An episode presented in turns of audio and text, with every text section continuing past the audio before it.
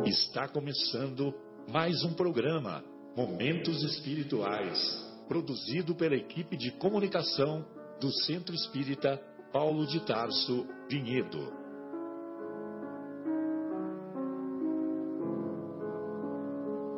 Se guardas contigo o estigma do sofrimento, indagando pela solução dos velhos problemas do ser e da dor, se percebes a nuvem que prenuncia a tormenta e o vórtice traiçoeiro das ondas em que navegas, vem conosco. Estudemos a rota de nossa multimilenar romagem no tempo, para sentirmos o calor da flama de nosso próprio espírito a palpitar imorredouro na eternidade e acendendo o lume da esperança.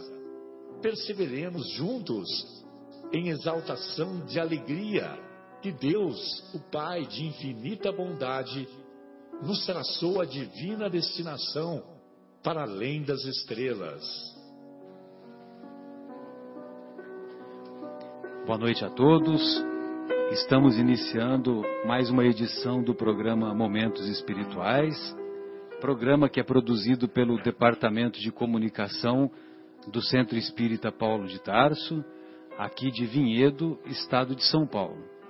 Hoje é 27 de maio de 2016, sexta-feira do feriado, e estamos particularmente mais felizes porque estamos recebendo a visita de alguns amigos muito queridos. Referimos-nos, ó, ênclise, né? Referimos-nos ao nosso querido Áureo, que está nos visitando pela primeira vez. Estamos também acompanhados do nosso querido Marcos Melo, do nosso João Almeida, João Almeida, do nosso José Irmão, que há pouco estava dando entrevista, né, para CNN aqui, aqui do lado, né? Para o nosso querido Fabinho, a nossa Sônia, né, a, no, a voz feminina, e o nosso querido Guilherme. Estamos estudando, como temos feito nas últimas semanas, o tema, o mesmo tema que é discutido lá no Centro Espírita Paulo de Tarso, tanto a unidade lá do Jardim Itália, quanto a unidade aqui do bairro Capela, na Rua do Café, na esquina de baixo aqui da Rádio Capela. Ah, e o tema semanal desta vez é o capítulo 13, intitulado Honrai vosso pai e vossa mãe. Honrai vosso pai e vossa mãe. É, é o capítulo 14?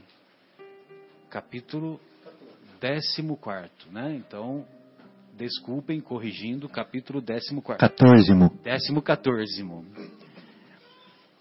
Essa é piadinha, ó, até uma homenagem que eu vou fazer para minha mãe, né?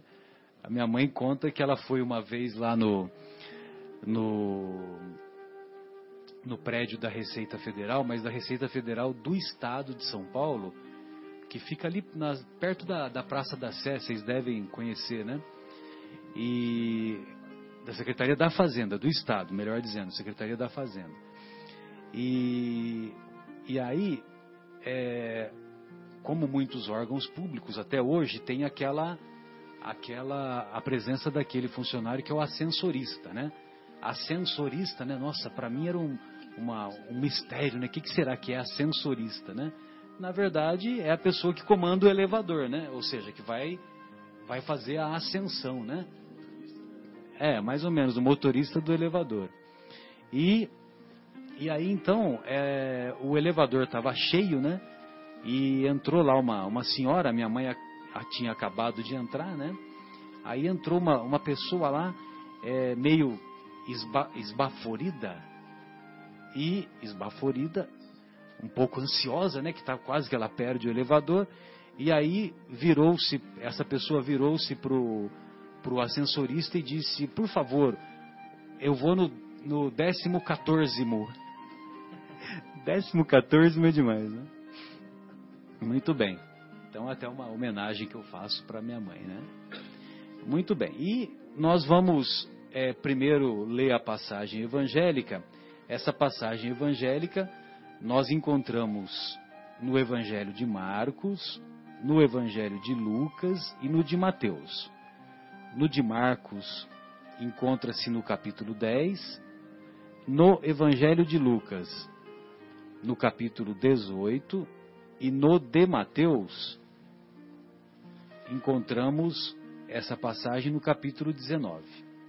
E lá o mestre diz assim: Sabeis os mandamentos: não cometereis adultério, não matareis, não roubareis, não prestareis falso testemunho, não fareis agravo a ninguém. Honrai a vosso pai e a vossa mãe. Ou seja, é, os, os fariseus da época lá do, na época do mestre é, acusavam Jesus de que Jesus é, estava contra os, os ensinamentos de Moisés, né? Nós encontramos isso em várias passagens. E, e na verdade, como nós encontramos no primeiro capítulo do Evangelho segundo o Espiritismo, no primeiro capítulo, o primeiro capítulo é intitulado Não vim destruir a lei, mas colocá-la em prática, né? Dar-lhe aplicação. E tanto é que ele que ele orienta que nós devemos seguir os os dez mandamentos, né? Não roubareis, não não matareis, não cometereis adultério, e um dos mandamentos é honrai a vosso pai e a vossa mãe. Por quê? Porque Jesus não poderia ir contra os ensinamentos de Moisés. Jesus veio trazer um avanço dos ensinamentos de Moisés. E é, ensinamentos, nós nos referimos àqueles que são derivados dos Dez Mandamentos. Os Dez Mandamentos, sem dúvida, é, constituem um norte para, é, para uma conduta de comportamento moral que é válida para os dias de hoje. Quem não conhece o Evangelho de Jesus, quem não conhece os ensinamentos de Buda, de Maomé, quem não conhece o ensinamento, mas conhece os dez mandamentos, se seguir esses dez mandamentos, tem um código de comportamento moral elevado e certamente estará no caminho, no caminho correto. Principalmente se colocar em prática, né? Evidentemente. Então, ah, Jesus não poderia ser contra, porque lá no Decálogo, lá no Decálogo, no, é, o Decálogo são os Dez Mandamentos, encontra-se no livro de Êxodos, lá no capítulo 20. Então, nós vamos encontrar a seguinte passagem: é um dos Dez Mandamentos, né? Honrai a vosso pai e a vossa mãe, a fim de viverdes longo tempo na terra que o Senhor vosso Deus vos dará. Na terra, nós encontramos terra com escrito em letra minúscula, né? Agora, é uma bobagem isso, né? Porque na época de Jesus não tinha nada desse negócio de gramática, né? Não tinha vírgula, ponto e vírgula, não tinha nada disso. E muito menos letra maiúscula, parágrafo, né? Então, o, os autores que anotaram, eles anotaram na terra e, lógico, foi transcrito como letra minúscula. Agora, é, honrai a vosso pai e a vossa mãe, a fim de viverdes longo tempo na terra que o Senhor vosso Deus vos dará. Que terra é essa que o mestre se refere? Então, essa é a primeira reflexão que eu vou colocar aqui para vocês. Essa terra é a Terra, o planeta Terra? Que é o que nós compreendemos? Ou é um pedaço de terra, né? Nós vamos ganhar uma chácarazinha, nós vamos ganhar um pequeno sítio, uma pequena fazenda. Então, se eu for bom para o meu pai e para minha mãe, então eu vou receber uma chácarazinha. Tenha santa paciência, né? Lógico que não é um pedaço de terra, né? Um pedaço material de terra. Agora, na terra que o Senhor vosso Deus vos dará. Por que no futuro? Na terra que o vosso Deus na terra que o Senhor vosso Deus vos dará. Aí nós fazemos um outro questionamento. Por que vos dará? Por que está no futuro? É possível compreender essa passagem no futuro sem a reencarnação? Né? Então, é, na terra que o Senhor vosso Deus vos dará, fica mais fácil quando compreendemos que ah, nós, buscando a prática de um comportamento, de um comportamento ético elevado, honrando aquilo que os nossos pais nos ensinaram, é, buscando seguir os exemplos, é, os exemplos de ordem elevada que eles nos deixaram. Ah, se nós praticarmos isso, se nós honrarmos aquilo que eles, os nossos pais, nos ensinaram, ah, nós continuaremos reencarnando na Terra. Por quê? Porque a Terra vai se transformar pouco a pouco. Ainda estamos distantes, mas pouco a pouco vai se transformar num planeta de regeneração, num planeta em que o bem irá é, predominar e depois, mais tarde, se transformará também num planeta conhecido como mundo ditoso, mundo feliz. Então fica fácil de entender essa passagem ah, quando nós reconhecemos a multiplicidade das existências, quando nós temos essa visão da reencarnação. Fabinho, não tem conversa, vou jogar a bola para você agora. Gostaria de, de ouvir os seus comentários. É, eu vou pegar Fique o gancho vontade. na terra aí, Marcelo. É, esse povo, um povo muito sofrido, eles é, viveram por muito tempo como nômades, né? E eles nunca tiveram terra. Eles viviam como escravos aqui, como escravos acolá, em exílio aqui, em exílio acolá, e sempre buscando uma tal terra prometida para eles. Jesus teve dois exílios, né? Teve ah. o exílio do Egito e o outro exílio da Babilônia. Da Babilônia né? é. Então, é, era cultura para eles essa busca dessa terra, essa terra onde fosse um reino que eles chamavam de reino de Deus, era um reino de tranquilidade, de justiça, é, de paz, de harmonia. Então eles estavam sempre em busca dessa terra. Né? Então por isso que Jesus fala no linguajar deles. Então vocês vão herdar essa terra. Né? Vocês vão conseguir chegar nessa terra. Vocês vão viver longo tempo nessa terra. E se essa terra é uma terra de um rei, que é o Deus, né? Porque o rei deles é Deus. Essa terra cujo reino é de Deus, é onde há paz, onde há harmonia, Jesus fez questão de mostrar que aí se há de honrar pai e mãe, para que você viva nessa terra, né? Senão você não tem direito a viver nessa terra. Dada a importância de se é, honrar, dada a importância dos pais. E outra coisa que eu queria ressaltar é que esse ensinamento, né, esse mandamento, está lá na base da revelação. Sim. Ou seja, foi 1500, 1600 anos antes de Jesus. É, 1200, 1300, um pouquinho é? menos. É. Então, e, e, Jesus fez questão de, é, de intuí-lo já, né, nos seus, nos seus emissários, nos seus sem mensageiros, dúvida, né? Sem dúvida. Porque a gente sabe que o primeiro é amar a Deus sobre todas as coisas e ao próximo como a si mesmo, né? E a gente tem que lembrar que o pai e a mãe são os próximos mais próximos, né? Sim. Então, se a gente tem que amar o próximo, a gente tem que honrar o pai e mãe.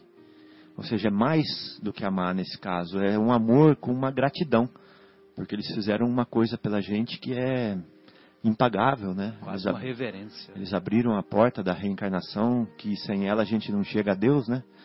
Para a gente. Então, é, eu acho que é, é isso, né? É um é, amor, fala... gratidão, respeito, é, ressaltar, né? Dignificar, né? Pai e mãe.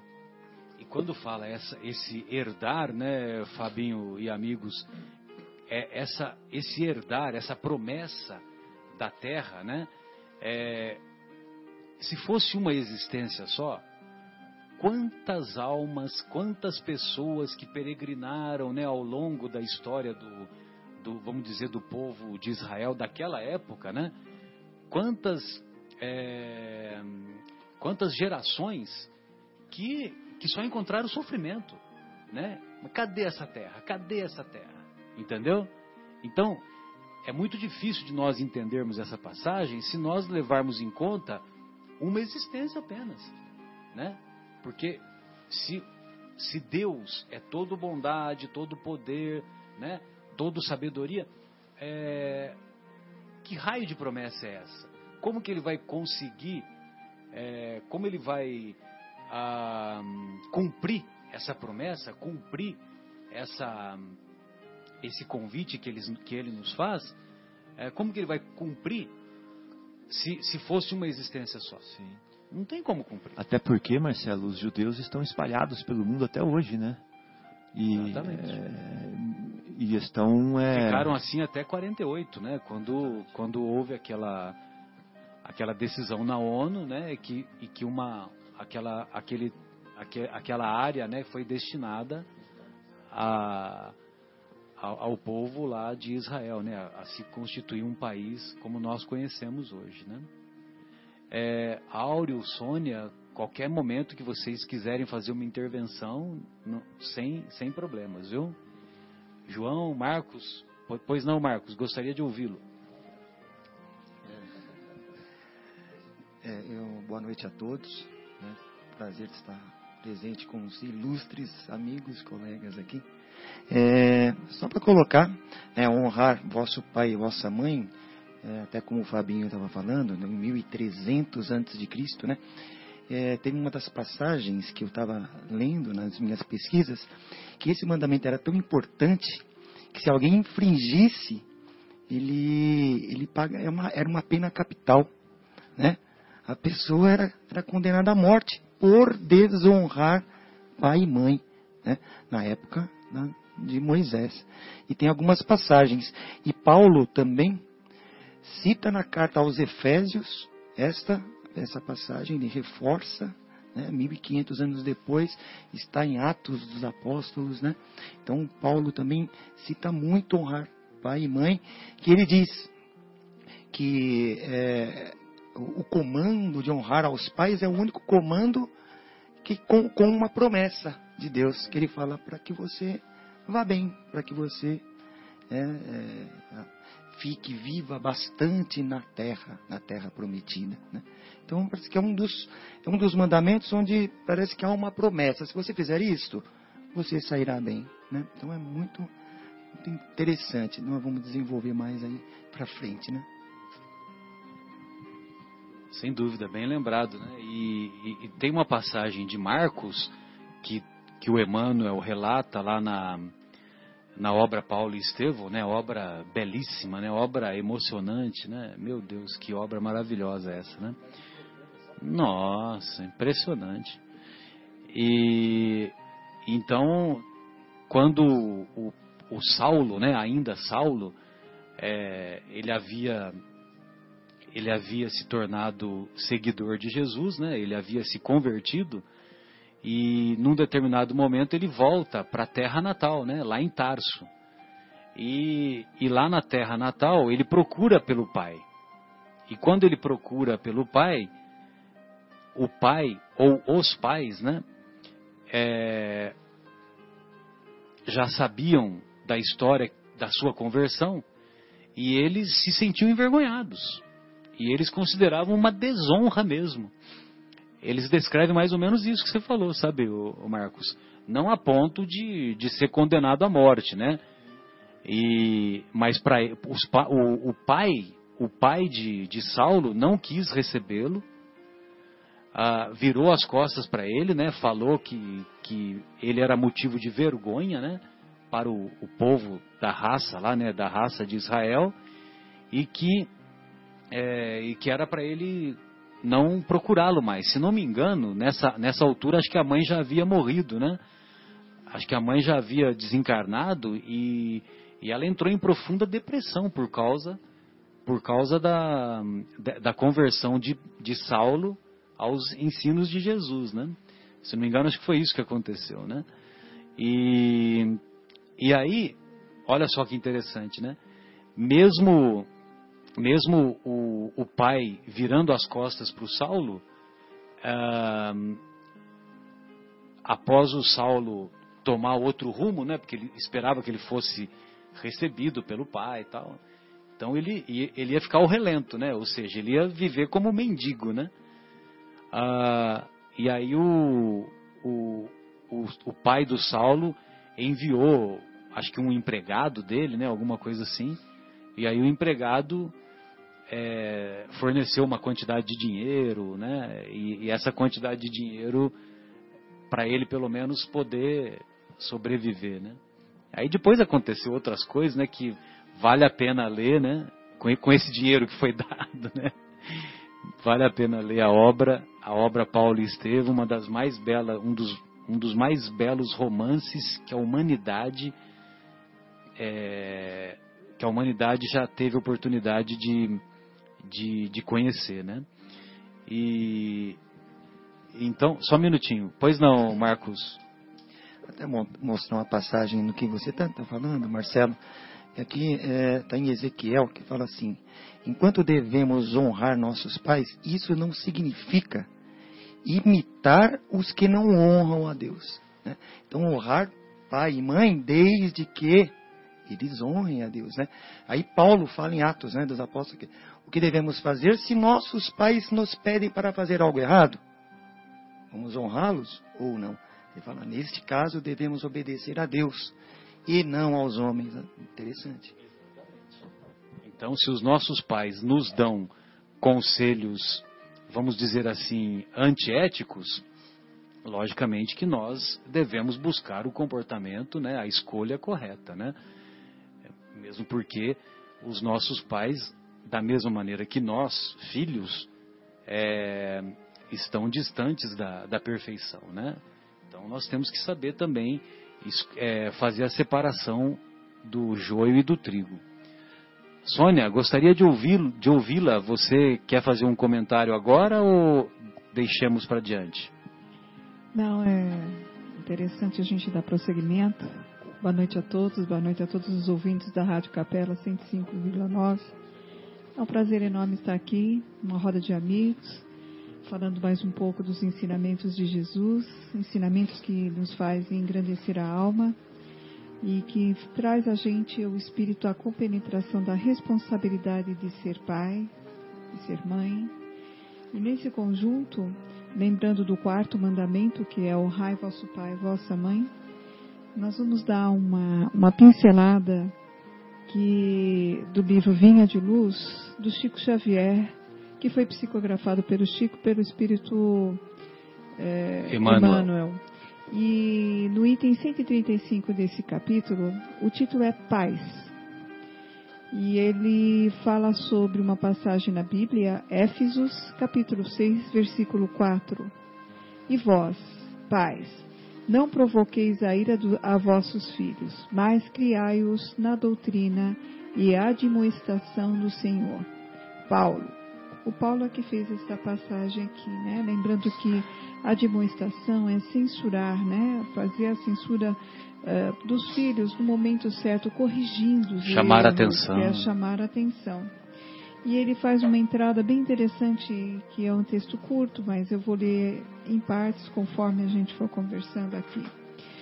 E ele começa assim: Assumir compromissos na paternidade e na maternidade constitui engrandecimento do espírito, sempre que o homem e a mulher lhes compreendem, compreendam o caráter divino. Infelizmente, o planeta ainda apresenta enorme percentagem de criaturas mal avisadas relativamente a esses sublimes atributos. Grande número de homens e mulheres procuram prazeres envenenados nesse particular. Os que se localizam, contudo, na perseguição à fantasia ruinosa, vivem ainda longe das verdades, das verdadeiras noções da humanidade e devem ser colocados à margem de qualquer apreciação. Então ele fala que urge reconhecer, aliás, que o Evangelho não fala aos embriões da espiritualidade, mas às inteligências e corações que já mostram, que já mostram susceptível a receber o concurso. Os pais do mundo, admitidos às Assembleias de Jesus, precisam compreender a complexidade e grandeza do trabalho. Terminando só essa frase, que lhes assiste. Então, nesse conjunto, é, nós temos uma grande responsabilidade com os nossos pais e os nossos pais, como também têm grandes responsabilidades com os filhos. E essa troca, esse sinergismo, porque é uma troca de, de forças, né? Mas forças oriundas da educação, do amor e o respeito. E nós temos que implantar desde pequenininhos, porque a partir dos sete anos, o espírito praticamente ele já está com a encarnação dele completada. Qualquer erros que nós pudermos corrigir, cumpre-se aos pais essa responsabilidade, desde quando nascem até completar sete anos. E esse, essa complexidade de vida que hoje a gente encontra no seio da família é o excesso de liberdade, o excesso de mimos, o excesso de, de atividades que nós damos para os nossos filhos e eles acabam ficando longe do amor, da verdade, do, do, do, do verdadeira compreensão do amor com a família e eles criam os hábitos que os pais criaram. Quando eles crescem, eles ficam distante dos pais. Eles acham que os pais não tinham mais nada do que obrigação. Esqueceram de desenvolver o amor, esqueceram de desenvolver a compaixão, esqueceram de colocar até no coração dessas crianças Deus, a vida, a religiosidade, o porquê que estamos aqui, para onde vamos, qual a nossa missão. E é desde pequeno que a gente incute isso. Então, nossa responsabilidade com os filhos é criá-los para que mais tarde nós não soframos os tipos de arrodos que a gente acaba encontrando com eles é, em uh, uh, uh, como é que se diz? O afastamento é, da, do núcleo familiar os maus tratos que eles acabam depositando dos pais porque os pais só foram uns objetos para eles de interesse. E essa é o, a lei da ação e reação. Aqui que se planta né a gente se colhe. E a responsabilidade muito grande também para que nós aqueles que têm o conhecimento nós devemos ter consciência de como tratar os nossos pais.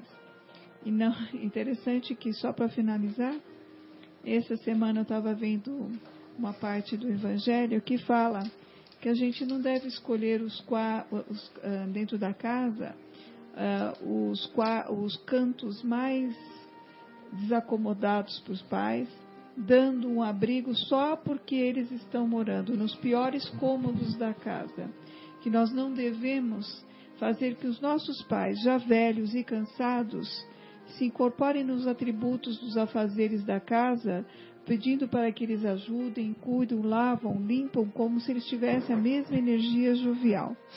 E aí rebate esse mesmo contexto do Evangelho. Os nossos pais nunca reclamaram quantas trocas de fralda, quantas noites mal dormidas e quantas doenças né, socorridas por nós. E nós, ao contrário, muitas vezes reclamamos essas dificuldades, a lerdeza dos pais, as dificuldades de articular, e a gente não tem paciência, quer que eles sejam rápidos, eles acabam às vezes até diante de uma simples refeição, por dificuldade de, de, de comer, se sujarem, eles acabam levando bronca, né? dão colher, então a gente tem que ter uma noção do espaço, não fazer ao próximo o que a gente não gostaria que fizesse a nós, não é verdade?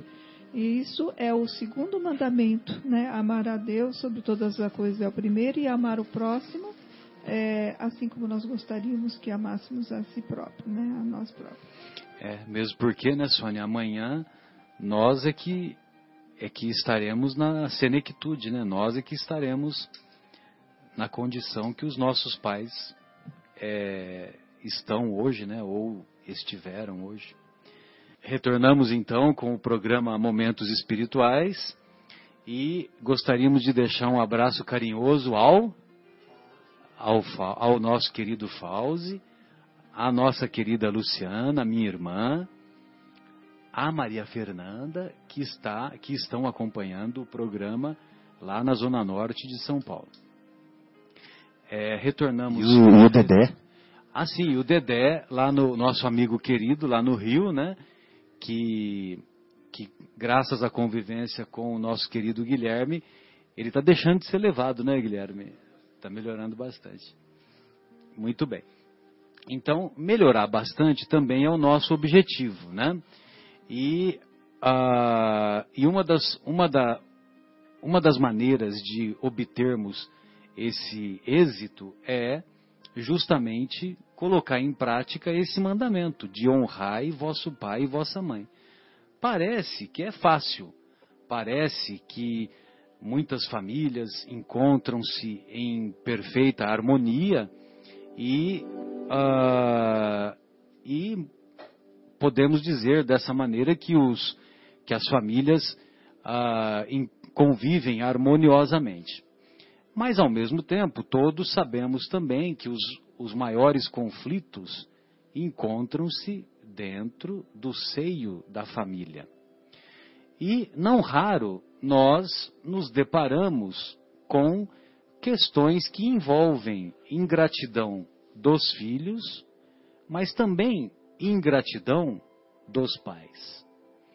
E, logicamente, que esse tema é um tema mais espinhoso, é um tema uh, de difícil avaliação a maioria das vezes, principalmente por se tratar de, de pessoas uh, que conviveram conosco, que nos trataram com amor, com carinho, com cuidado, com cuidados e cuidados os mais notáveis, né? Sejam seja não só para cuidar da nossa higiene quando nós éramos crianças, quando éramos bebês, como também quando, agora há pouco a Sônia citou, quando é, tínhamos febre, tínhamos doenças as mais variáveis e os nossos pais que cuidavam de nós.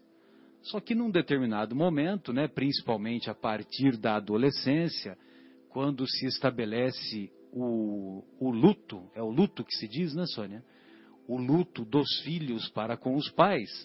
Então, é como se nós, adolescentes, nós, jovens, eu estou falando tanto, com tanta firmeza o nós, né, que parece que eu sou jovem mesmo, né? E é quase adolescente. Quando éramos adolescentes, quando éramos jovens, é, nós é, estabelecemos um, uma, praticamente assim, uma aversão àquilo que os pais nos ensinaram. Nós nos voltamos contra os nossos pais, muitas vezes. E muitas vezes também, devido à nossa imaturidade psicológica, devido à nossa imaturidade espiritual, nós é, acabamos levando esses conflitos adiante e muitas vezes criamos conflitos de tal monta que nunca mais nos encontramos com os nossos pais. Olha só que situação absurda, né? Pois não, João, fique à vontade. Boa noite a todos, queridos amigos, ouvintes e os queridos amigos aqui presentes também. Eu, eu estava pensando, na hora que o Marcelo estava comentando, o seguinte: na realidade, com esse conceito divulgado pelo Espiritismo, né, da reencarnação. Né, muitas vezes nós já fomos pais e filhos, né? Quantas vezes já fomos pais e filhos E, eventualmente, também invertemos posições, né? Às vezes somos pais, os nossos pais são nossos filhos em alguma encarnação, quem sabe. E, e também é, existe, só queria lembrar né, da, da, profissão aí do Marcelo, mas assim, que se diz né, das mães que as mães dão à luz, né? Quando se diz que a mãe dá à luz, é porque está o que está retirando o filho está vindo das sombras, né? Quer dizer, a gente quando está normalmente quando estamos no plano espiritual com o nosso grau evolutivo de hoje, não, não, não estamos lá essas coisas, né? A gente se acha, mas na realidade a gente não é lá essas coisas quando passamos pro, para o plano espiritual, né, normalmente não estamos convivendo ou vivendo em locais muito iluminados, né? Então a mãe tem todo aquele ato de caridade, né, de receber tanto a mãe quanto o pai, né? Mas a mãe de dar, dar a luz, quer dizer, oferece a luz ao filho. Para quê? Para que ele consiga, né, nesse nesse ato né, de, de extrema caridade, né, dar vamos dizer, vazão e trabalhar a questão dessas diferenças que foi comentado aqui. Né? Inclusive, estava lendo naquele livro que o nosso querido Fábio recomendou, Vivendo o Evangelho, do André Luiz, e aí o André Luiz fala no capítulo, é, na, na, na, lição 179, ao encontro de Deus, ele diz, é, credor e devedor, tirano e oprimido, adversário e inimigo opositor e rival, agressor e agredido, enganador e enganado, algoz e vítima, vencedor e vencido, traidor e traído, esperto e iludido, ofensor e ofendido, mentiroso e lesado, sedutor e seduzido, prepotente e humilhado. E ele termina assim: através da reencarnação, essas relações de outros tempos reúnem-se na família consanguínea, gerando antipatias e conflitos em permanente processo de reconciliação. Desafetos de ontem reencontram-se hoje na parentela corporal com o compromisso da renovação íntima, a fim de que no futuro, unidos pelo amor na família espiritual, caminhem de mãos dadas ao encontro de Deus. Então, é, assim, é muito forte, é muito lindo muito, e muito real para a gente, muito próximo do nosso coração.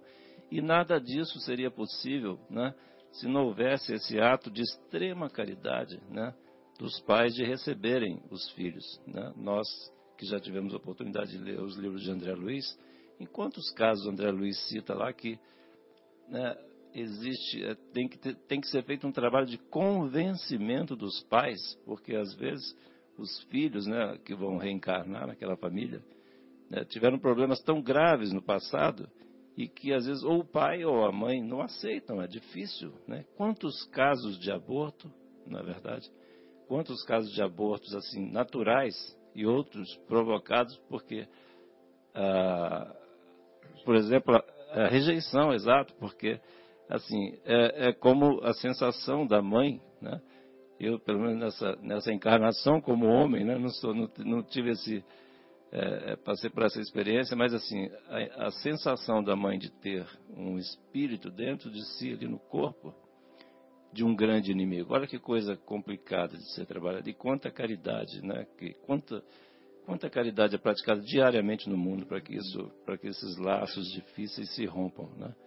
Então era isso que eu queria colocar, sem lembrar e, esse ponto. Porque... E João, é, eu assisti a preleção de segunda-feira e eu vou pedir até para a hora ajudar a resposta, que assim, mas eu nasci, vim para esse mundo e minha mãe me bateu muito, eu nunca fiz nada, ela me batia, me queimava com cigarro, meu pai me batia com fivela de cinto. E aí eu vou na igreja e escuto isso, ou então eu vou no centro espírita e escuto que eu tenho que honrar meu pai e minha mãe. Como é que faz, Áureo? Boa noite, Guilherme. Boa noite, amigos. Boa noite, ouvintes. Obrigado pelo convite. É um prazer muito grande estar aqui com vocês.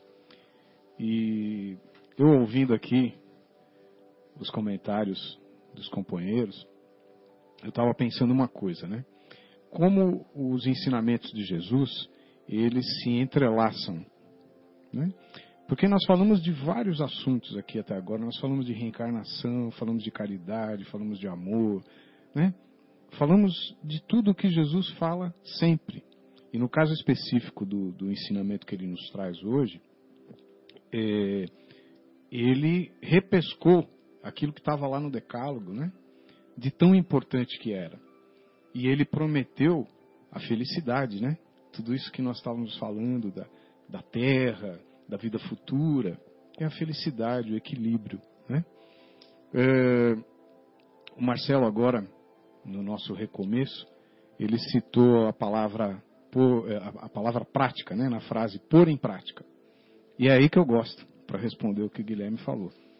Porque a história é mais ou menos assim, né? É, nós, nós mesmos, agora há pouco, quando éramos adolescentes, e aqueles que ainda estão na adolescência, né? É, falamos assim, poxa, eu não pedi para nascer, né? Pediu. Nós pedimos sim, né?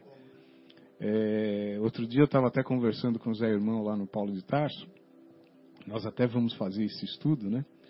É, sobre a relativização da população da Terra, de encarnados, de desencarnados, de outros planetas. É um assunto aí que vai dar bastante comentário.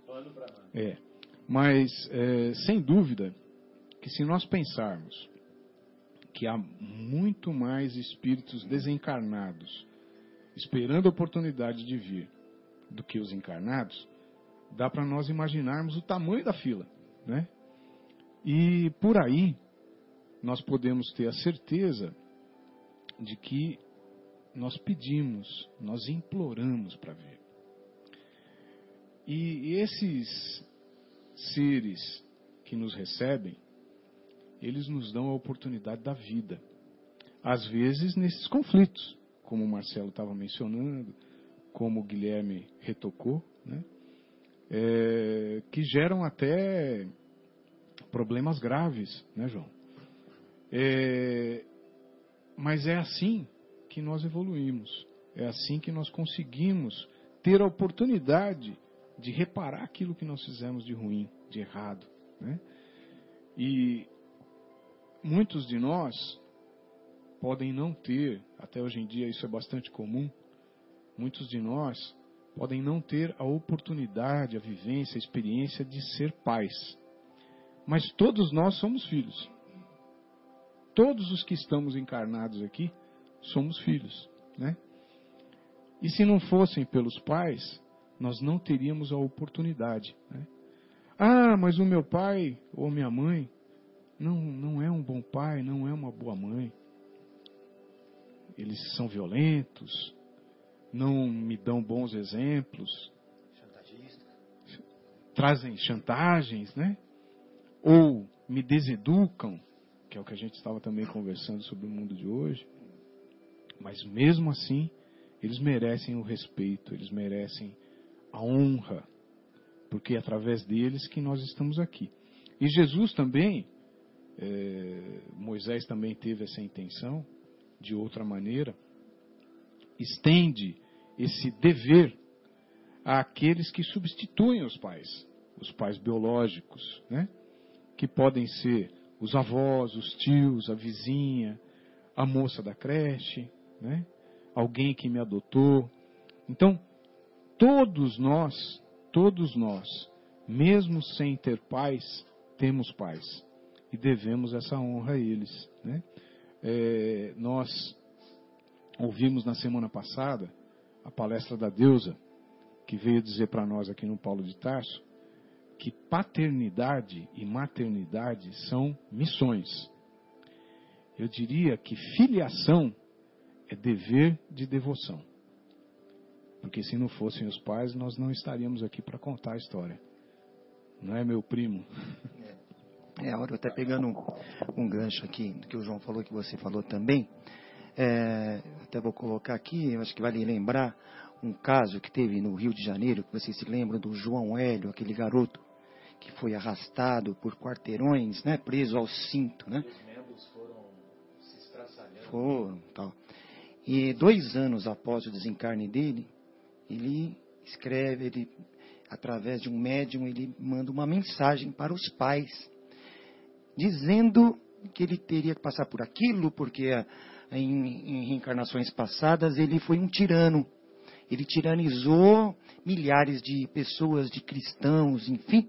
Da mesma forma, ele amarrava as pessoas na biga, no cavalo, puxava e destraçalhava as pessoas, e que ele ficou 1500 anos aguardando a chance de reencarnar e que não havia ninguém que quisesse ser os pais dele. E este casal, que foi vitimado por ele, concordou em ser os pais. Você vê que coisa linda, né? Que os pais, arrepia essa, essa história. Que ele, através dessa mensagem, ele conforta os pais, né?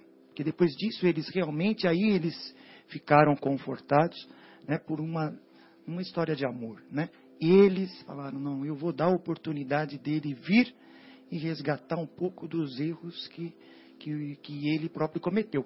E ele diz que terá outras, outras vezes que ele ainda não resgatou totalmente. Né? Coisa de, de linda história. Linda história. Eu me lembro também o Divaldo, eu estava até vendo o Divaldo, uma citação dele muito interessante, que ele fala assim, a família talvez não seja a que, a que gostaríamos de ter, mas é a ideal né? para nós, para cada um de nós. Então, muitas vezes você é é, os pais judiam da criança tal, que a criança né, fica maledizendo aquilo, né? É, talvez não era aquela, que, mas é ideal para ela, para o estágio de evolução necessário. Né? Que é lindo isso. João. Não, eu, queria comentar que o Auro estava falando, se não fossem duas coisas. Primeiro, se não fossem os pais, a gente já daí ia estar lá na fila. né? Quer dizer, ainda bem que eles nos, nos, nos passaram a senha, né? E eu acho que um outro ponto que eu ia comentar também, assim, dentro desse conceito também que é o Espiritismo, graças a Deus a gente já conhece o Espiritismo, né? É, em trabalhos assim de, de, de, doutrinação, né, de encaminhamento de espíritos, assim, porque essa essa missão, né, da maternidade, principalmente a maternidade, é, a gente que tem né, essa oportunidade de participar de, de, trabalhos tão maravilhosos como esses, de, de, encaminhamento de espíritos, na grande maioria dos casos, na grande maioria dos casos, quem acompanha o espírito até o momento dele ser atendido é a mãe. Na grande maioria dos casos, os espíritos que estão aqui presentes, se eu estiver mentindo, me perdoem, mas assim, é, se eu estiver enganado, né, mas assim, é, e é isso é, é um é aquele amor incondicional, né? que onde muitos veem um monstro, né? a mãe vê um ser amado que precisa ser socorrido. Sem dúvida, bem lembrado, João. É, a Sônia vai fazer alguns comentários, só que antes, é, eu só gostaria de pedir para você, viu, Fabinho, para depois você contar para nós. Eu sei que você sabe, entendeu? Por isso que eu, por isso que eu sei, você vai, você vai contar vai ter condições de contar. É, a trajetória do nosso querido Haroldo. Filhos, sede obediente aos vossos pais, no Senhor, porque isto é justo. Aí vem o um comentário sobre essa passagem. O que quis dizer isso, né? Se o direito é campo de elevação, aberto a todos os espíritos, o dever é zona de serviço peculiar a todos os seres da criação. Não somente os pais humanos estão cercados de obrigações, mas igualmente os filhos, que necessitam vigiar a si mesmos com singular atenção. Quase sempre a mocidade sofre de estranhável esquecimento. Estima criar rumos caprichosos, desdenhando sagradas experiências de quem a precedeu, no desdobramento das realizações terrestres, para voltar mais tarde em desânimo ao ponto de partida, quando o sofrimento e a madureza dos anos lhe restauram a compreensão. Os filhos estão marcados por divinos deveres, junto daqueles os quais foram confiados pelo Supremo Senhor, nascendo humana. É indispensável prestar obediência aos progenitores dentro do, do Espírito do Cristo, porque semelhante atitude é justa. Se muitas vezes os pais se furtam à claridade do progresso espiritual, escolhendo o estacionamento em zonas inferiores, nem mesmo nas circunstâncias dessa ordem seria razoável relegá-los ao próprio infortúnio. Claro está que os filhos não devem descer ao sorvedouro da insensatez ou do crime por atender-lhes aos venenos, venenosos caprichos, mas encontrarão sempre um recurso adequado para retribuírem aos benfeitores os inestimáveis dons que lhes devem. Não nos esquecemos de que o filho descuidado, ocioso ou perverso é o pai inconsciente de amanhã e o homem inferior que não fluirá a felicidade doméstica. Então, eu acho que é interessante a gente ver, olha quanta responsabilidade de uma criação mal direcionada, nós podemos desvirtuar todo um processo reencarnatório em compromissos que darão dificuldades no futuro para esse espírito, né? É, é, exercer a paternidade e a maternidade. Então, a responsabilidade que nós temos sobre isso, nós devemos estar sempre atentos. E é muito bom a gente ter um direcionamento através do Evangelho. Se toda a família se reunisse a uma mesa, lesse o Evangelho, falasse sobre Jesus, sobre as leis morais, sobre os mandamentos, que eu sempre falo que os dez mandamentos é o resumo fácil para o ser humano não esquecer dos seus deveres. É uma cartilha onde a gente não pode se perder, mas como é difícil seguir essa cartilha, né? São dez passinhos. Quem de nós consegue fazer na íntegra os dez passinhos, os dez movimentos? Mas Jesus, mesmo assim, não se cansa da gente. É a oportunidade do nosso crescimento, é que Ele espelha que nós prosseguimos. Então ele manda vários recursos, várias literaturas, várias religiões, para que cada um, no seu grau de entendimento, abrace o conhecimento e se exerça em cima de tudo. Porque o, o nosso objetivo aqui na, na Terra, afinal, é o progresso. E o nosso progresso começa dentro de casa, dentro da família, dentro do conceito onde que Deus está acima de tudo, no centro, e nós estamos aqui graças a Ele. E dentro desse conceito é que a Terra vai expandir em conhecimento e em prosperidade, mas principalmente a união das almas afins, elas vão se depurando, e essa depuração é uma peneira que segrega todo o mal para fora, deixando apenas o caldo importante, o caldo que é enriquecido e que nós vamos sorver, que é o conhecimento e a vivência. Então nós temos que nos esforçar para que o Evangelho seja o mais importante livro dentro de um seio familiar. Beleza, Soninha, muito obrigado. Guilherme, vamos fazer mais uma pausa musical? Retornamos então com a continuidade do nosso programa Momentos Espirituais, programa que é produzido pelo Departamento de Comunicação do Centro Espírita Paulo de Tarso, de Vinhedo. Hoje estamos refletindo sobre o capítulo 14 de O Evangelho segundo o Espiritismo, intitulado Honrai vosso Pai e vossa Mãe. E agora há pouco comentávamos que o nosso querido Fábio faria uma dissertação sobre como seria, como foi a trajetória do Haroldo Dutra Dias, né, Fábio? E é uma, uma trajetória que nos serve de, uma, de muitos exemplos, né? Então eu gostaria que você contasse para nós. É, eu só queria falar para quem não sabe quem é o Haroldo Dutra Dias, né? Tentar falar. Vale a pena é. também. O Haroldo é um estudioso da doutrina espírita. É, apaixonado pelo Evangelho, né? tão apaixonado pelo Evangelho, pelos ensinamentos de Jesus, que resolveu estudar o aramaico, o hebraico e o grego, porque nas suas pesquisas ele sentia dificuldades com as traduções atuais. Né? E ele foi buscar essa, essas línguas né, para ele poder fazer os estudos na fonte. E nós tivemos a oportunidade de receber das mãos dele o, a tradução do antigo, do Novo Testamento direto do grego, porque antes a gente só tinha do latim, né? Então ele pulou aí uma etapa de inserção de, é, de é, erros, de possíveis erros, né? Por, trazer, por trazer direto da fonte, né, do grego para a gente essa, essa tradução.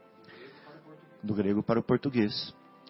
Então é, uma, é um sentimento de gratidão muito grande que a gente tem por ele, não só por isso, mas também pelas palestras que ele dá né, no Brasil e no mundo.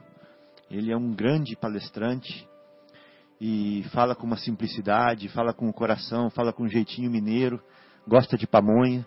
Né? Então não tem como não, não se afinizar com, com essa pessoa tão maravilhosa. E sem atrapalhar a sua atividade, né, a sua atividade profissional, né, Fabinho? Uhum é, exercendo com brilhantismo o cargo de juiz de direito, né?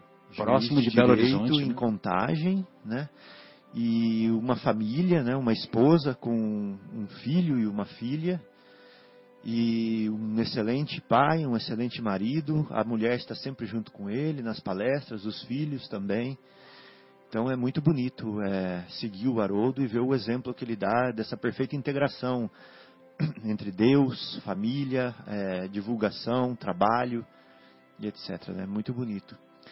E essa pessoa, é, que nós, muitos de nós temos como exemplo de vida, eu, para ser sincero, eu até o tenho como um missionário, é, nos admiramos em ver a sua história, né?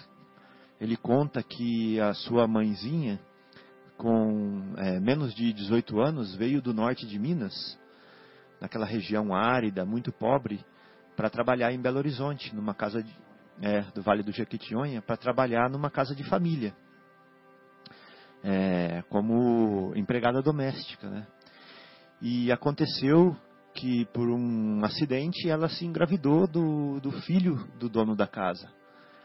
Então aquilo foi uma, uma situação inesperada, é, indesejada, e ela teve que voltar para o Vale do Jequitinhonha, para aquela região de pobreza dela, onde, de onde ela veio para tentar a vida, né, para tentar conseguir um trabalho e, e seguir adiante, né? E voltando para lá, passou por dificuldades novamente e para encurtar a história, ela teve esse filho, né? O menino, que era o pai, foi afastado, também foi para outro lugar, foi enviado pelos pais para outro lugar, é, afast... é, completamente afastado dela, né? Então ela, ela se virou com esse filho, conforme ela pôde. E o Haroldo conta, né? Que essa mãezinha dele, é, se virando, ele precisou passar por. É, quando ele tinha 10 anos de idade, ele já contava oito famílias que ele viveu né, com elas, para poder sobreviver. Né? E, e, mesmo assim, com um carinho, é, com um carinho pela mãe dele tão grande, pelo pai dele, que ele conta nas palestras, né? As visitas que ele faz para a mãe, o como que é o relacionamento dele com a mãe, como que é o relacionamento dele com o pai. Inclusive foi numa das visitas dessa para o pai que ele contou que ele gosta de pamonha. E ele, é, assim, esse amor, esse carinho, e venceu na vida, né? Venceu na vida tanto pelo lado é, material, o desafio que a sociedade impôs para ele, né? Ele se tornou juiz de direito, começando como office boy e tudo, fez concurso, estudou só em escola pública, fez concurso e se esforçou e passou, né? E assim como do lado espiritual também, né? Uma pessoa muito engajada na, na, na sua ascensão espiritual e que é, e que traz com ele uma multidão de, de pessoas que querem é, também é, estar mais perto de Jesus, né? E estudar o Evangelho junto com ele. Então, e, só para fechar, né? Queria pegar um ganchinho aqui também nessa história. É, lembrando do estudo que. Lembrando da, da, da, dos comentários do, dos amigos aqui antes, falando que às vezes a gente não tem bons pais, não tem os pais que a gente queria ter, né? É, como no caso é, não, não, desculpa, não, não é que a gente não tem os pais que a gente queria ter, a gente reclama dos pais que a gente tem, né? E se a gente for falar assim rapidamente qual que é a missão da mãe, que é aquela pessoa que vai desenvolver o afeto né, na, na criança, que vai dar equilíbrio e sustentação emocional para a criança, e a gente vai ter algum filho que reclama que não teve isso da mãe, E eu só queria é, trazer o ponto de que a, doutrina espírita sempre fala para gente que a responsabilidade é sempre nossa. Não adianta a gente jogar a responsabilidade para o pai, não adianta a gente jogar a responsabilidade para a mãe, né? Por que, que a responsabilidade é sempre nossa? Porque se eu não tive o merecimento de ter uma mãe que me dá essa sustentação emocional, que me dá esse equilíbrio afetivo, etc. E tal, se eu não tive esse merecimento, é porque eu tenho que trabalhar nessa área. Né? Eu tenho algum ponto para resolver nessa área. Né? Então eu tenho que buscar esse, esse equilíbrio afetivo, essa sustentação emocional com as minhas próprias forças. Por quê? Eu trabalhei mal com isso no passado. Né? Eu trabalhei mal com isso no passado e preciso agora sofrer essa carência para valorizar. Né? Então não existe isso de jogar a culpa no outro, de jogar o problema nos pais, de falar que o nosso pai, que tinha que ter nos dado essa força para lidar com os desafios da sociedade, essa, essa resistência, né? essa segurança, falar assim, não, meu pai não me deu nada disso. Não. Se eu não tive o merecimento de ter isso do meu pai, é porque eu trabalhei mal com isso e agora eu preciso buscar isso com as minhas próprias forças. Preciso valorizar, preciso criar isso, né? E tampar um, um, ou seja, harmonizar um problema que eu não fui capaz de lidar com ele no passado.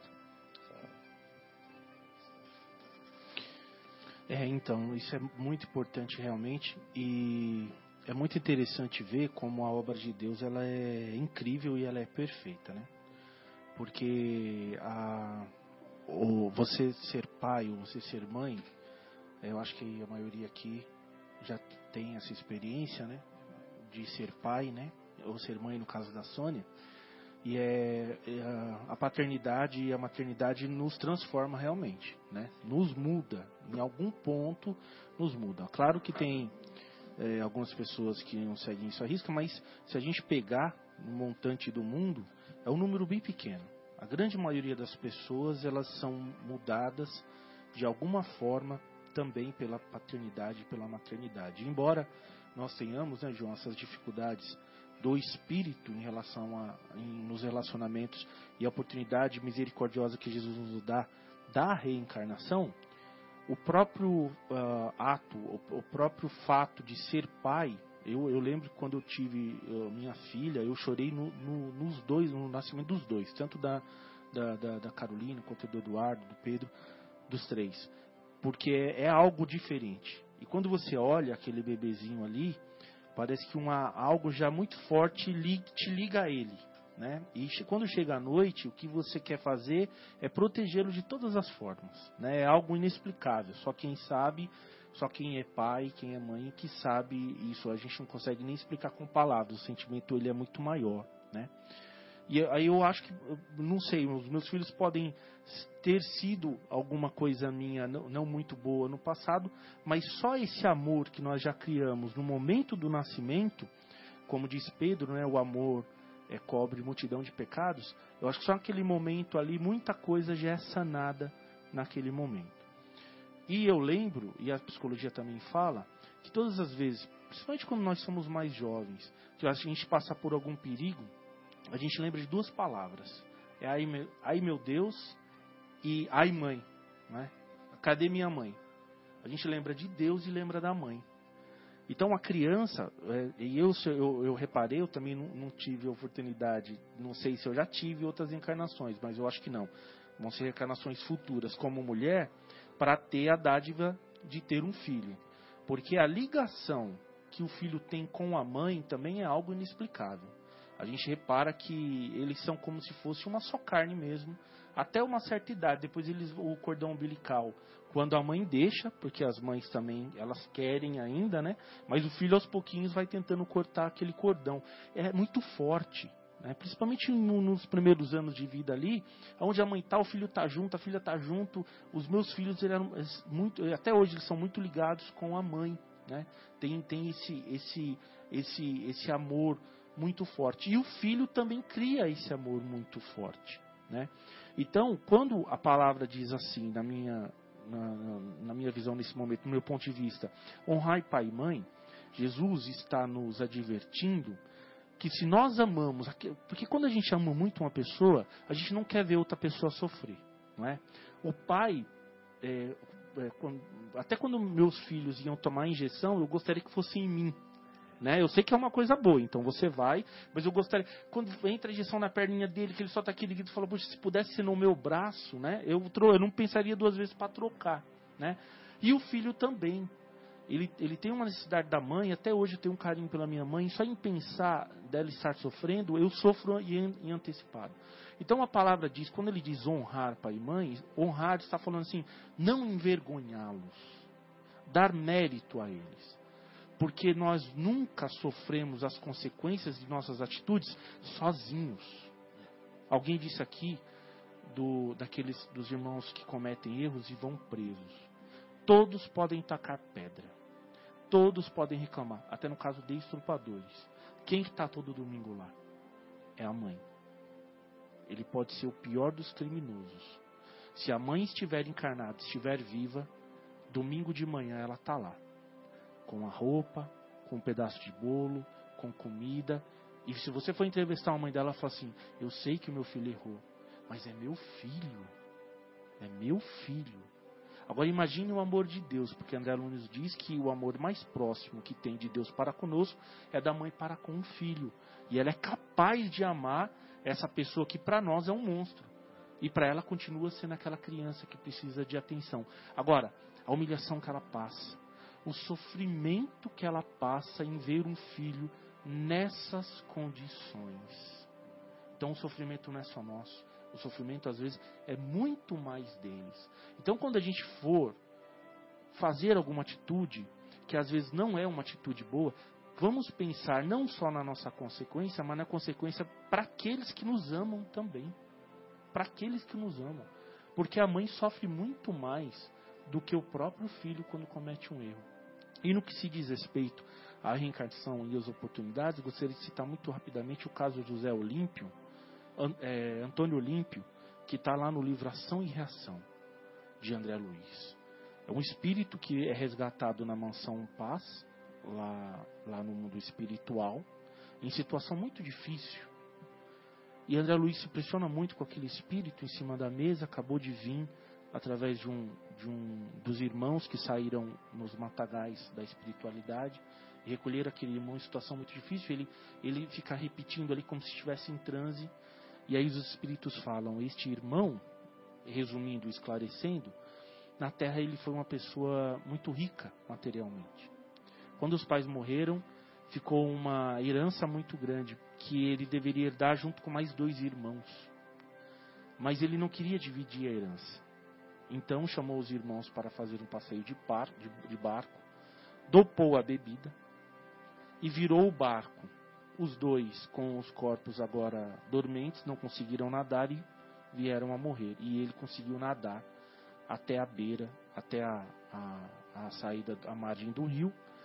Aos olhos da justiça, aquilo foi um triste acidente, da qual só ele saiu vivo. É? E ele gozou da fortuna até o dia de sua morte. No entanto, quando ele desencarnou, os irmãos em revolta estavam do outro lado esperando ele e iniciaram um processo de vingança muito terrível. O livro é muito lindo porque mostra o resgate desses dois irmãos e de Antônio Olímpio através da esposa de Antônio, que depois, por misericórdia, ela, ela, ela, ela recebe esses dois irmãos. Mas antes há uma coisa que o espírito de Sanzio diz que me impressionou muito. É, a situação do espírito é tão difícil que eles falam, vamos reencarná-lo imediatamente. Mas ele fala assim: Antônio Olímpio viveu tão para si e tão só para si que não há ninguém que possamos apelar para recebê-lo em reencarnação. Olha a situação, aonde chega. Tem uma pessoa, ele disse. Ele foi muito egoísta em toda a sua vida. Mas ele criou bem o filho. Deu condições necessárias para que o filho, não deu tanto amor, mas deu as condições necessárias para que o filho se formasse, para que o filho sobrevivesse e tudo mais. E o filho é, é, recebeu inúpcias, né? É, é, acabou de, de casar-se. Então, em sono, vamos pedir para a esposa, para a nora de Antônio Olímpio, por misericórdia que o receba. Porque é a única saída que nós temos. Pelo amor que ela nutre pelo filho de Antônio Olímpio, vamos apelar a ela para que ela receba Antônio Olímpio nesta reencarnação. Então, nós pedimos sim, de uma maneira ou de outra. E ela, que não tinha ligação, que não tinha ligação direto com Antônio Olímpio, aceita recebê-lo e ele volta agora como neto, como filho, né? Como neto não, como filho do próprio filho numa nova reencarnação. E a mãe já o ama automaticamente. E a esposa de Antônio Olímpio volta também para na reencarnação, porque está planejado que ela novamente case-se com ele e receba como filho os dois irmãos vingativos que inconscientemente terão uma certa distância do pai por todos os fatos já ocorridos. Então a gente mostra o tamanho da misericórdia de Deus, como nós, na maioria das vezes, somos devedores e como temos sim a obrigação de ser devotos aos nossos pais que nos recebem não poucas vezes em momentos tão difíceis da reencarnação.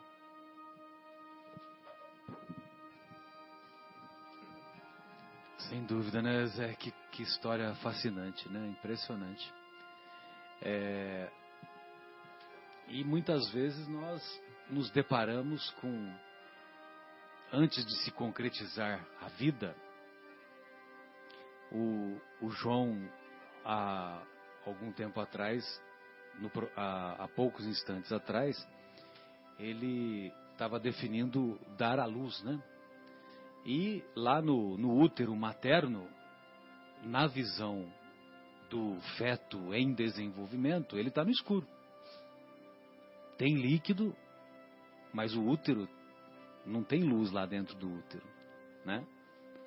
Apesar de, apesar de nós termos a capacidade de ver as imagens que o ultrassom consegue é, demonstrar, mas lá dentro ele está no escuro. E quando ele atravessa o túnel do canal do parto, ele continua no escuro. Até que se dá o grandioso momento do nascimento. E para isso ocorrer, muitas vezes é necessário passar pela indústria da morte, né? Que infelizmente nós temos, né, ainda que enfrentar, que o nosso querido Áureo estava lembrando da questão do aborto, né? Da questão do, do aborto delituoso. E para nós espíritas, o aborto é um crime que é um crime hediondo. É um crime que não tem não tem é, descrição. É um, um crime é, não à toa, não à toa as leis brasileiras continuam rigorosas e não permitem o aborto. E queira Deus que continue assim, mesmo porque o nosso querido Chico Xavier, num determinado momento da sua trajetória, ele garante ou garantia que o nosso país teria um criaria um karma coletivo muito grande para si se a lei do aborto fosse revogada, né? Ou seja, se, se o aborto passasse a ser permitido em nosso país. De acordo com as leis atuais, o aborto é permitido quando a mulher corre risco de morte e, na verdade, quando ela corre risco de morte, a curetagem tem que ser feita porque senão ela vai morrer mesmo, né? E a maioria das vezes o aborto já está em curso, né? Então, praticamente é uma situação fisiológica decisão não é dela também. E a decisão, exatamente, e a decisão não, não é dela, bem lembrada. E tem a, a questão do, do de, daquela mulher que, que é vítima de estupro, que ela pode, ela pode fazer a opção é, a lei brasileira permite que ela interrompa a gestação. Ah, eu, particularmente, e podemos dizer os espíritas de maneira geral, é, eu, particularmente, sou radicalmente contra, inclusive quando, quando a nova vida se forma pela vítima do estupro. Né? Porque aquela vida em desenvolvimento no útero materno da mulher que foi estuprada, aquela vida, ela deve ser levada adiante. Ela não tem nada a ver com aquele ato criminoso do estupro.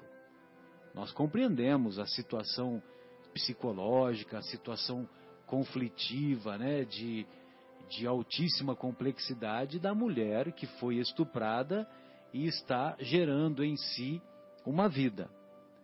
Mas nós também ficamos contentes quando tomamos conhecimento que muitas dessas vítimas de estupro que engravidaram são apoiadas pela sociedade brasileira. A maioria.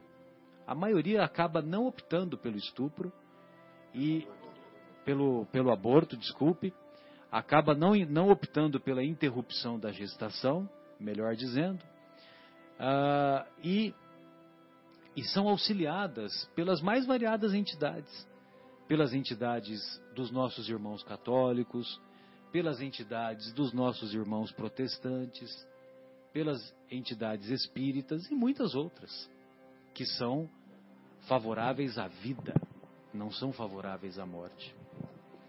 E tem uma questão também jurídica que eu, que eu aprendi com o nosso Reinaldo Azevedo, né, uh, Guilherme, que numa, numa discussão sobre o aborto, então ele diz o seguinte: ele estava discutindo com um deputado.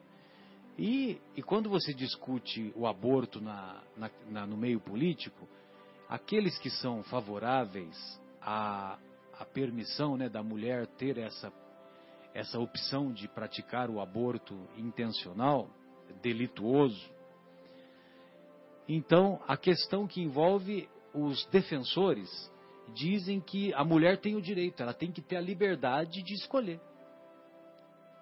Então eles, eles levam a discussão para o campo da liberdade.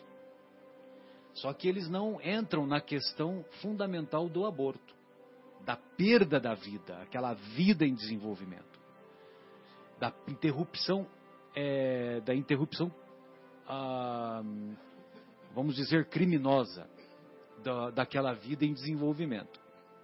Agora, por que criminosa? Aí então vem a argumentação desse desse é, jornalista, né, o Reinaldo Azevedo. Ele perguntou assim para o deputado: Deputado, a exterminar ovos de tartaruga é crime inafiançável? Aí o deputado, sim, é crime inafiançável. É crime inafiançável. E nós consideramos que está correto mesmo, tem que ser crime inafiançável, né? Porque como é que você vai é, você está in, interferindo com, com a ecologia, aquela coisa toda, né? Aí o deputado disse que sim.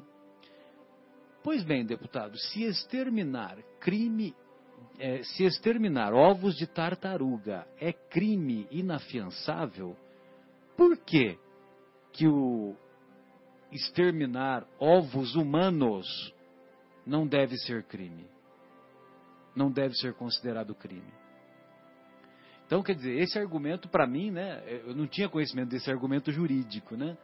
E, e sempre tem aquela questão, né, que, que o pessoal sempre defende, a, a questão de uma mãe tuberculosa, casada com um pai sifilítico, a mãe engravida do quinto filho.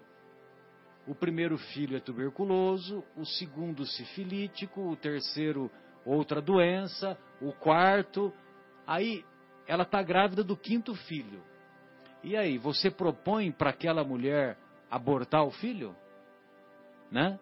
Aí a, os defensores do aborto intencional dirão, sem dúvida, tem que, tem que abortar mesmo. Pois bem, você acabou de abortar Beethoven. Porque a história de Beethoven é essa. Pois não, é, Não, é- Áureo, eu gostaria de Eu ouvir. só queria complementar o que você estava dizendo. A, a comparação que foi feita pelo jornalista foi brilhante. Sem dúvida. Nós devemos realmente combater o aborto, porque o aborto é a interrupção da vida, né? Mas eu queria fazer um contraponto aqui, porque assim, nós estamos aqui, isso falando também para os ouvintes, que eu acho que é muito importante, porque parece que o aborto é um assunto muito longe da nossa sociedade e ele é, eh, muito real. Muito real Né? e muito próximo. É, e é assim, até para as ouvintes e para os ouvintes que por acaso já se envolveram com uma questão dessa, é, a doutrina ela combate o aborto futuro e ela explica as consequências do aborto já ocasionado. Já ocasionado. né? Em qualquer dos casos, a liberdade vai sempre funcionar, porque sempre é uma opção da pessoa, Temos o livre-arbítrio. porém há as consequências Sim. mas nós temos sempre que lembrar o seguinte, porque muitas pessoas que acordaram para o problema, eventualmente já praticaram o aborto. Né? Então nós temos que dar um recado para essas pessoas que a misericórdia de Deus é infinita. Né? E que a partir do arrependimento, o perdão para esses atos vai chegar para elas também. Né? É, é muito importante nós falarmos isso, porque senão a, a, a discussão ela fica num campo muito complexo e fica travada, né? Como você mesmo disse quando a gente estava fora de áudio aqui, é, é um assunto talvez para um programa inteiro, né? ou Sim, para sem vários dúvida, programas, até com a participação do público. Mas é, nós vamos defender sim a vida sempre pela doutrina, mas vamos dizer para aquelas pessoas que não tinham consciência, porque nós mesmos já talvez praticamos isso em outras vidas, né? É, de não condená-las, porque nós não somos juízes para julgá-las, e de dar essa esperança do perdão que é real e que existirá a partir do arrependimento. né? É, você me fez lembrar de uma história que o Divaldo conta, o Áureo, que uma senhora procurou por ele e, e ela ela estava aproximadamente com 40 anos de idade e ela hum, já tinha tido dois filhos e só que ela havia se tornado espírita, né? Então ela, ela confidencia ao Divaldo que, olha, é, eu tenho dois filhos, mas hoje eu me tornei espírita e eu estou muito arrependida porque antes de ter esses dois filhos, quando eu era mais jovem, tinha 18 anos aproximadamente, eu pratiquei um aborto. Pratiquei um aborto intencional. E hoje eu carrego essa culpa comigo.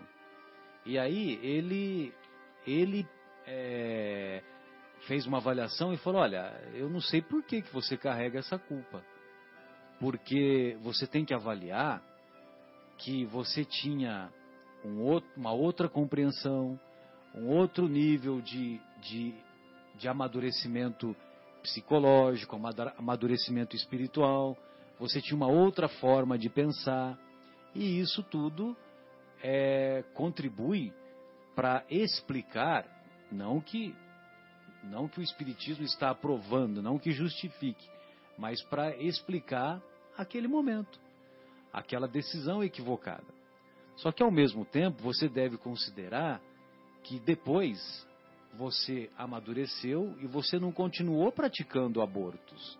Você não continuou interrompendo outras gestações, fechando portas para outras almas, né? Ou seja, você é, teve o amadurecimento e levou a cabo duas gestações e tem os seus dois filhos, né? Que é importante tirar esse sentimento de culpa, né? Que eu acho que era que era mais ou menos isso que você gost... você tinha- que foi a sua intenção, É, né? exatamente, porque é, a doutrina é, lida e explicada, ela é fria, né? E nós precisamos trazê-la para o nosso dia a dia. Exatamente. Parece até que nós aqui somos todos santos, né? Porque estamos falando de Jesus, estamos falando do, do Evangelho. Sim, E, e, na verdade, eu vou até pegar um exemplo pessoal. Eu me trato pela homeopatia. E o meu médico, já de quase 30 anos. Faz muito bem. Nós temos uma homeopata, uma aqui homeopata também. a, aqui, é. a nossa querida É. Sônia é homeopata. O meu médico de, de quase 30 anos. Aliás, o telefone dela é. o, o- o João Lourenço, que é um grande amigo é, de Campinas, é, conhece muito bem a minha história e a mim. E no meio de um tratamento aí vieram algumas lembranças de coisas que eu fiz na vida é, que desonrariam meus pais. né? A gente está falando de honrar pai e mãe. E Áureo, fa- Áureo, quem de nós não tem as sombras que, que acompanha, né? Que nos acompanha, como diz o Divaldo, né, Zé Irmão? E eu comentei isso com ele, né? Porque ele é meio psicólogo também. E ele me falou uma coisa muito importante que me aliviou, que talvez sirva aí para as nossas ouvintes e ouvintes que tenham passado por essa Ai, me ajuda a me aliviar, Áureo, É. pelo amor de Deus. Ele disse assim que no momento em que a gente comete alguma ação, qualquer ação, boa ou ruim, existe um motivo, que é mais ou menos o que você estava falando, Sim, né? Ou é a ignorância, ou é a necessidade, né? ou é a influência, A fraqueza, A fraqueza, a imaturidade. Então é assim, sempre que nós cometemos um erro, principalmente agora falando da má ação, existe um motivo, uma explicação. Ele até eh, deu o exemplo de um criminoso, né, um assassino, eh, que é pego, julgado, condenado e que cumpre a sua pena, né? Que com certeza já durante o cumprimento da pena, ele já não é mais a mesma pessoa. Que nós nos modificamos. Né? Então, é, sempre que nós incorremos em erros, nós temos uma justificativa, e sempre que nós nos deparamos com o erro, identificamos o erro na nossa vida, nós já nos modificamos. Né? É, é aí que é a misericórdia de Deus funcionando. né? Era isso que eu queria falar. Sim, sem dúvida. Bem lembrado. É, retornamos então com o programa Momentos Espirituais e estamos discutindo e refletindo sobre o capítulo 14, Honrai vosso pai e vossa mãe. E há pouco entramos aqui no, na discussão do tema que envolve o aborto. E vejam vocês que a gente vai puxando um assunto e outro e um assunto leva a outro e leva a outro e leva a outro, né? Mas nós gostaríamos de deixar claro que o espiritismo ou a doutrina espírita, como queiram, não proíbe nada.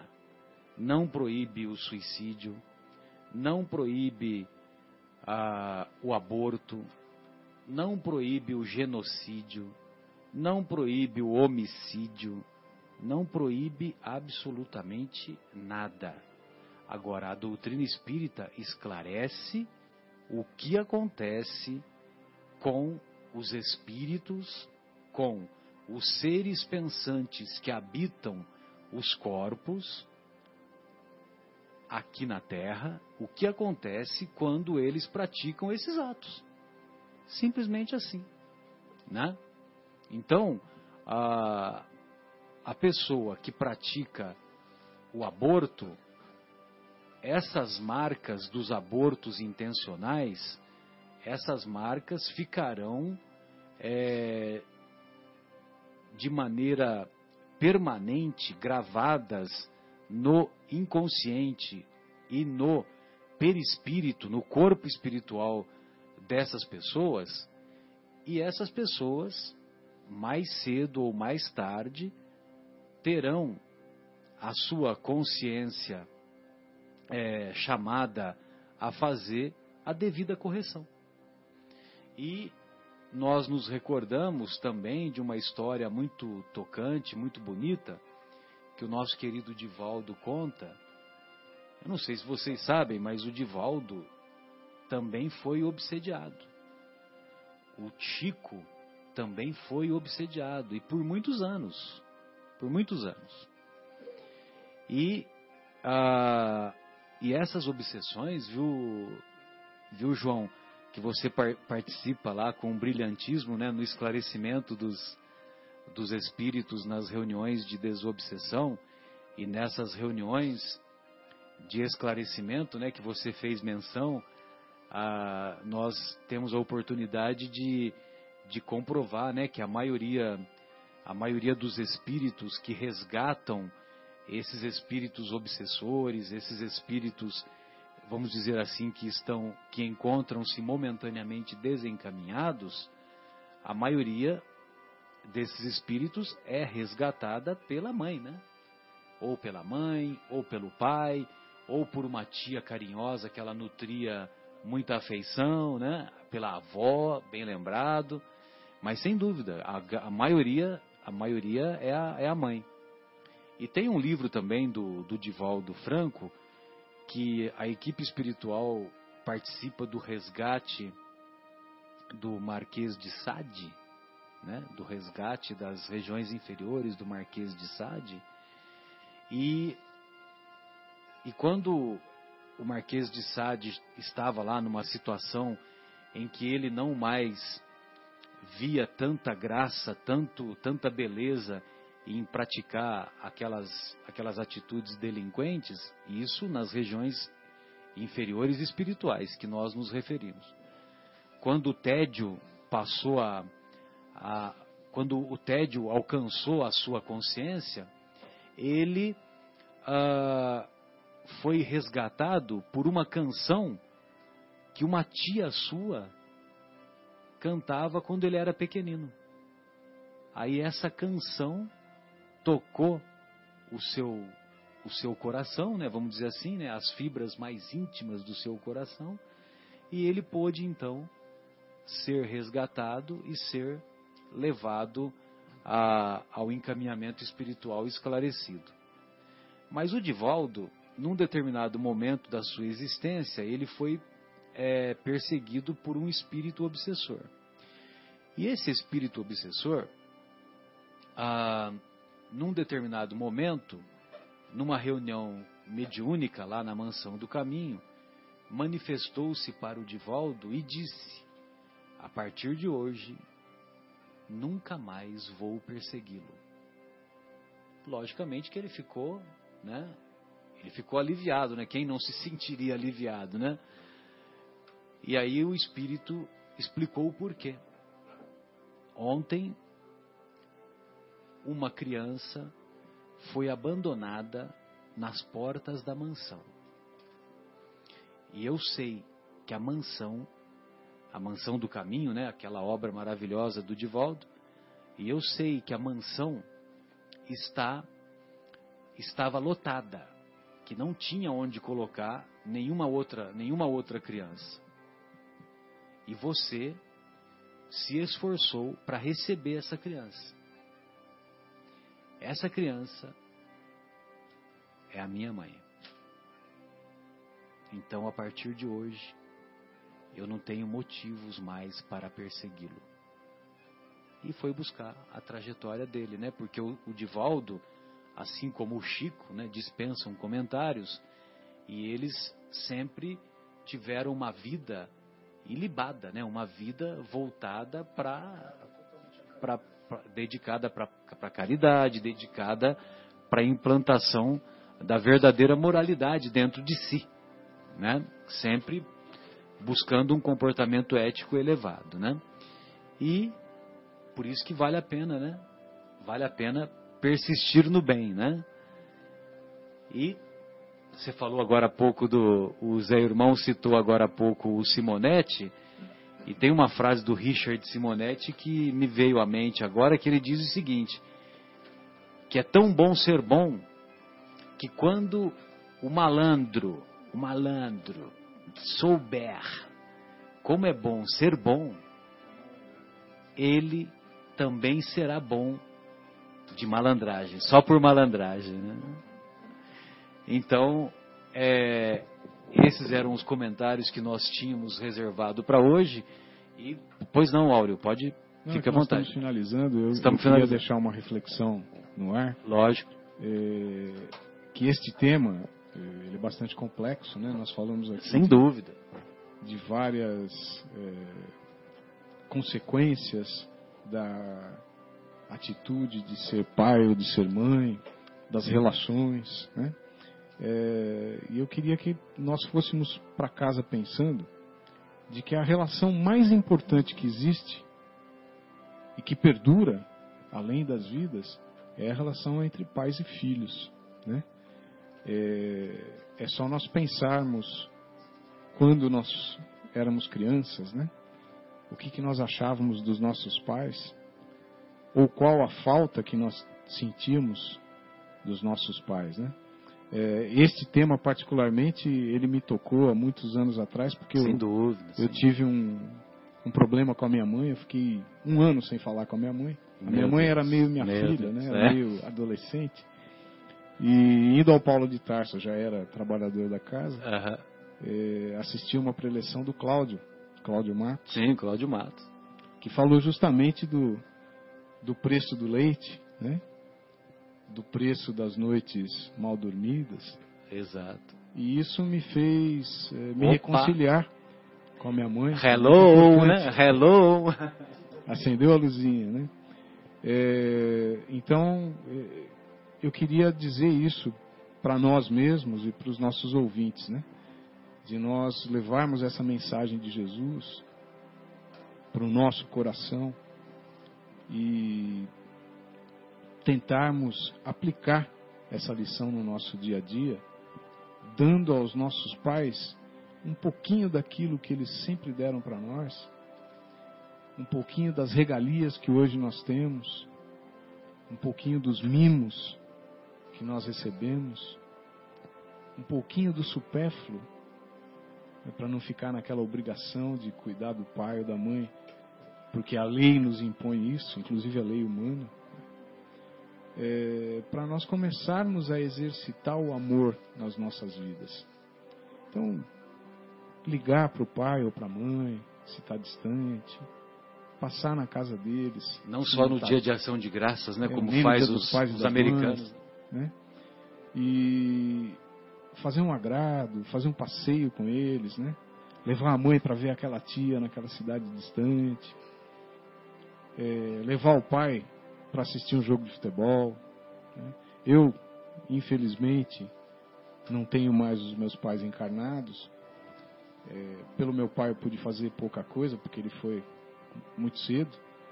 É, pela minha mãe, eu até consegui fazer alguma coisa, tive um relacionamento legal. Conviveu com ela, bastante. é. Mas quem os tem ainda, e se não os tem, vale para sogra e sogro também, porque a sogra e o sogro foram as pessoas que deram oportunidade para nossa cara metade. Né? Sem dúvida. Então, se não fossem eles, parte do da nossa felicidade não estaria completa. Para nós podermos ver se conseguimos aplicar um pouquinho desse ensinamento, né? E realmente honrá-los e os amar, como Jesus pede e como Deus planejou para nós. Beleza. Muito obrigado, viu, Áureo? Muito bom, viu, não, Áureo? Muito bonito. Eu quero falar uma, uma coisa rapidamente aqui. Que minha mãe, quando eu estava chegando ali já na fase da adolescência, estava naquela fase saindo, né? Começando a sair com os amiguinhos. É, ela me chamou uma vez, eu nunca mais esqueci isso. Ela olhou bem no meu rosto e falou assim: Filho, você está saindo com seus amigos e tudo, e no no mundo aí fora tem de tudo. Mas eu vou te pedir, eu vou pedir que você prometa uma coisa para mim que você não use drogas. Porque no dia que eu souber que você está usando drogas, aquilo vai ser como a morte para mim, ela falou. E ela falou de uma maneira tão profunda assim, tão séria, que depois, obviamente, a gente mora, você morei na uma região pobre de São Paulo, e eu, eu vi as- amigos usando e tudo mais, mas eu nu- nunca tive coragem nem de tocar. É, me faltava as forças assim. Muitos amigos queriam provar alguma coisa e eu nunca tive coragem de tocar naquilo assim. Isso me marcou muito, me marcou muito mesmo. É o né? evangelho no lar que a deusa comentou. Né? Exatamente. Então, só, Exatamente. só isso que eu ia falar. Pra Pois- foi importante. Pois não, Zé. Muito obrigado. Marcos, suas despedidas, fique à vontade. Obrigado. É, eu acho que a palavra, acho que é tratar os pais com dignidade, né? É, não só os pais, os idosos, os avós, enfim, os, os sogros. E mais do que isso, é respeitar o que eles querem.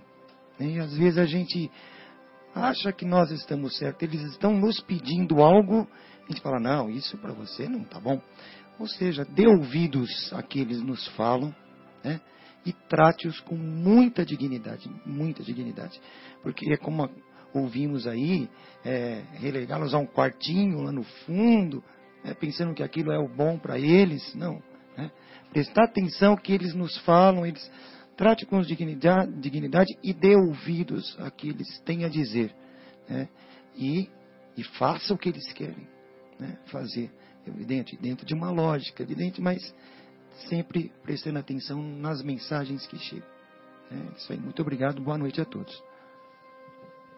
Beleza, a importância de dar atenção, né, Marcos? Bem lembrado.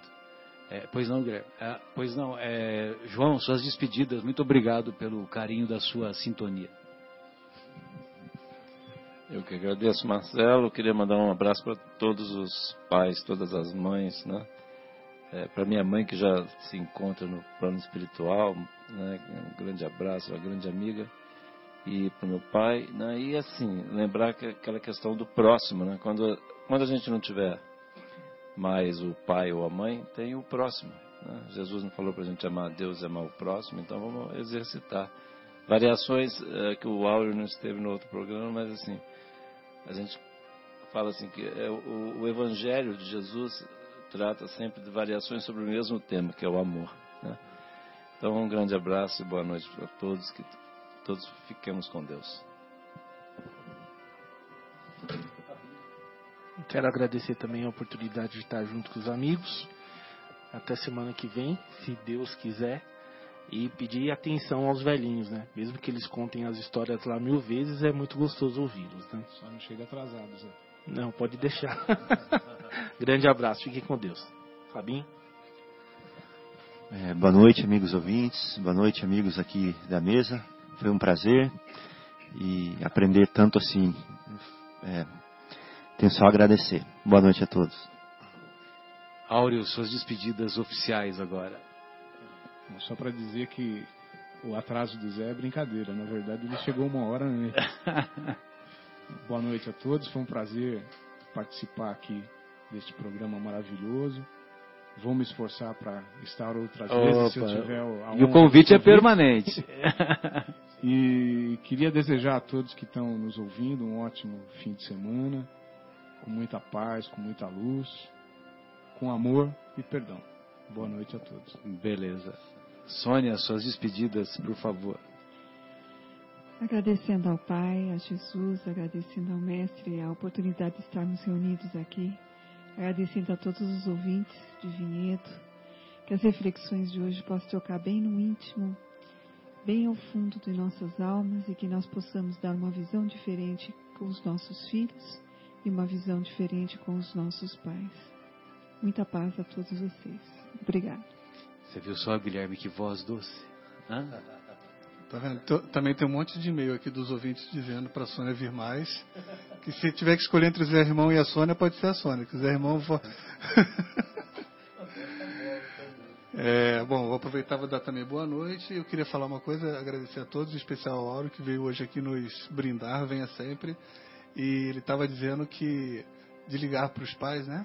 Que às vezes a gente fala honrar pai e mãe, parece que a gente tem que esculpir uma estátua de mármore Carrara na porta de casa, quando às vezes assim, quantas coisas a gente faz na semana que não dá tanto prazer, uma pelo menos, né? Eu, eu posso listar mais do que uma, mas pelo menos uma coisa que eu vou e faço num esforço danado.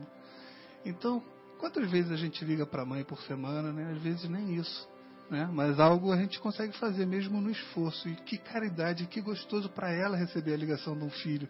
E às vezes a gente não faz isso.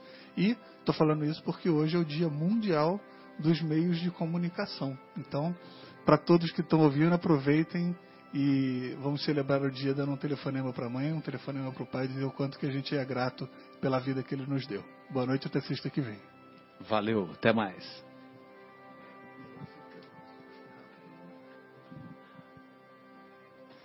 Você está na ZYU 604, Associação de Desenvolvimento Cultural e Artístico do Bairro Capela.